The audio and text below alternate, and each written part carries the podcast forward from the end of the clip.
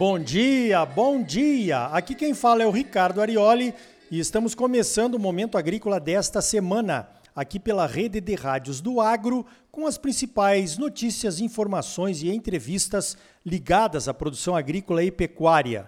O oferecimento é da Associação dos Produtores de Sementes de Mato Grosso. Você já sabe, a semente de qualidade garante a boa produtividade das culturas.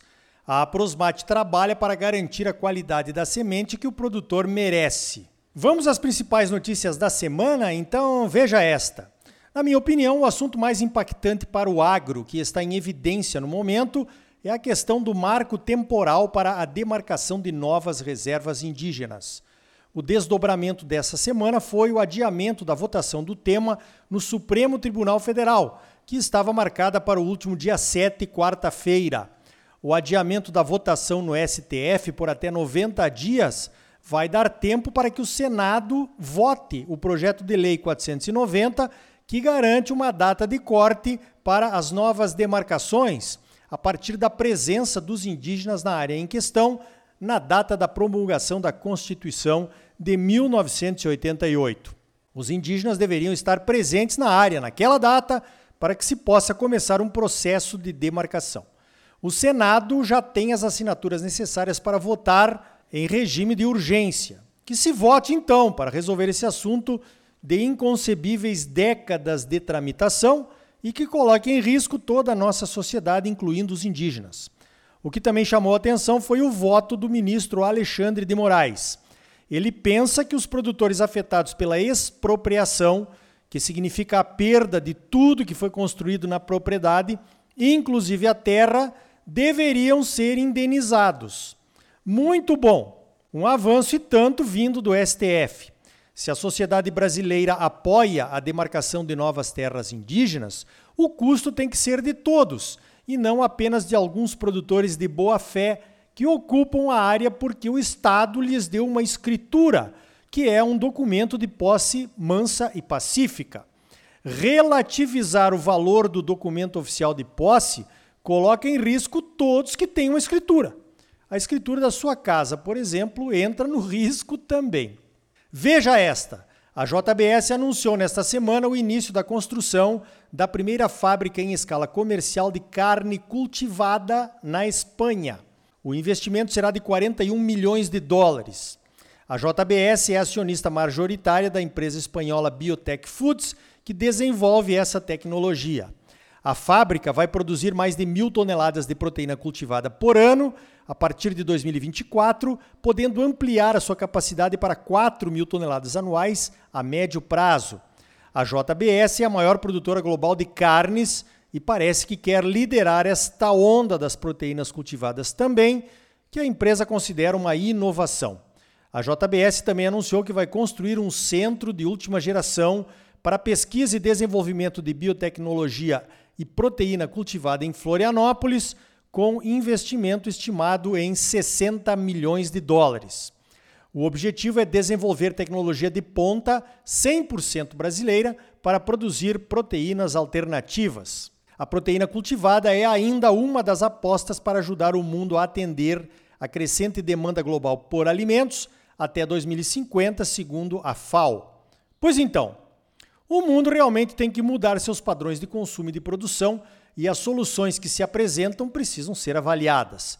Aquelas que têm algum futuro, principalmente nos mercados de poder aquisitivo maior, onde as transformações costumam acontecer, vão ganhando atenção e investimentos. Tudo normal. Mas antes de formar a sua opinião e se conformar com essa solução e sair por aí defendendo a proteína de laboratório, veja esta. Um estudo publicado por pesquisadores da Universidade de Davis, que fica na Califórnia, sugere que as proteínas cultivadas em laboratório podem emitir de 4 a até 25 vezes mais gases de efeito estufa do que a produção de carne tradicional. O ciclo de vida do processo de produção de carne em laboratório foi comparado com a forma natural de produção de carne de gado. Levou-se em consideração os ingredientes usados no laboratório, como minerais, óleos vegetais, água e até o uso da terra. E o processo in vitro mostrou-se de 4 a 25 vezes mais emissor de gases de efeito estufa do que a pecuária tradicional. Esse não é o primeiro estudo científico a mostrar maiores emissões na carne cultivada. A razão para esse diferencial de emissões vem da energia utilizada no processo. A matriz energética continua a mesma, já que não é afetada pela produção da carne em laboratório, e a demanda de energia para o cultivo em laboratório é maior. Então, não adianta. A recomendação dos cientistas é que a matriz energética mundial, hoje baseada na queima do carbono, do carvão e do petróleo, que são grandes emissores de gases do efeito estufa, precisaria mudar. Pois então, eu não consegui descobrir qual foi o sistema de produção de carne de gado que foi utilizado para comparar os ciclos de vida. Se foi o modelo americano, melhor ainda. O modelo brasileiro, baseado em pasto e cada vez mais produtivo por conta dos sistemas de produção integrados, é ainda menos emissor. A vaca é como se fosse um laboratório ambulante que vai coletar a sua própria energia, no caso aqui o capim, os minerais através do sal e beber a água que é necessária para a ruminação. É o laboratório que transforma a celulose em proteína de alta qualidade para consumo dos seres humanos, a carne. A energia vem da fotossíntese e a pastagem ainda deixa um resíduo de carbono incorporado ao solo. E ainda temos o carbono garantido pela reserva legal. Mais uma sobre o aquecimento global? Então veja esta. Uma das principais causas do aumento das emissões de gases de efeito estufa é o aumento populacional. Já chegamos a 8 bilhões de pessoas na Terra e poderemos chegar a 9 bilhões até 2050. Ou será que não? Alguns estudos científicos mostram que a população mundial poderá diminuir e chegaria a 7 bilhões de pessoas em 2100.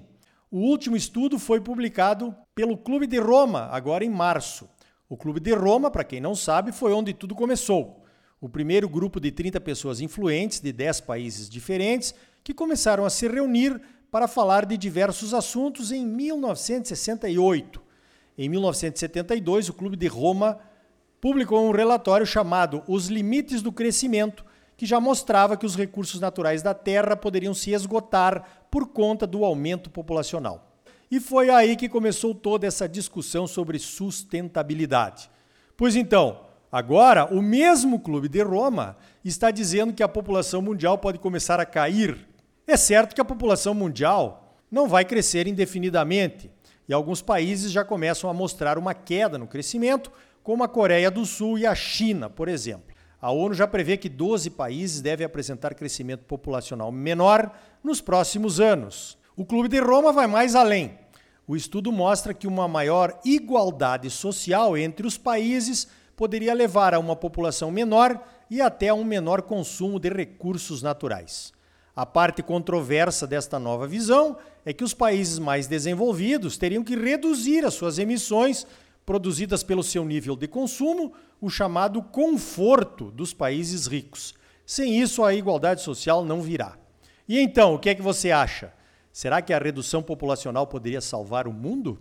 Ou teremos um novo tema destruidor para meter medo em todo mundo e ser usado para o controle das massas, como dizem alguns, hein?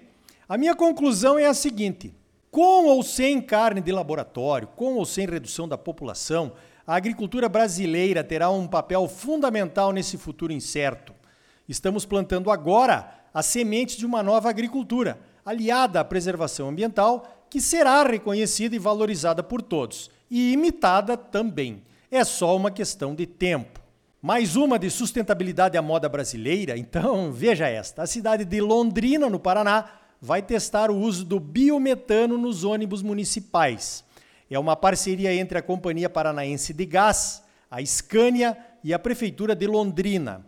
O biometano pode ser produzido pela fermentação da vinhaça, um subproduto da produção de etanol de cana que hoje já é usada na fertilização da própria cultura. Passando por uma nova fermentação, a vinhaça gera o biometano e a produção de álcool a partir da cana se torna ainda mais sustentável, gerando mais um biocombustível. Já existe uma empresa em São Paulo produzindo biometano a partir da fermentação da vinhaça.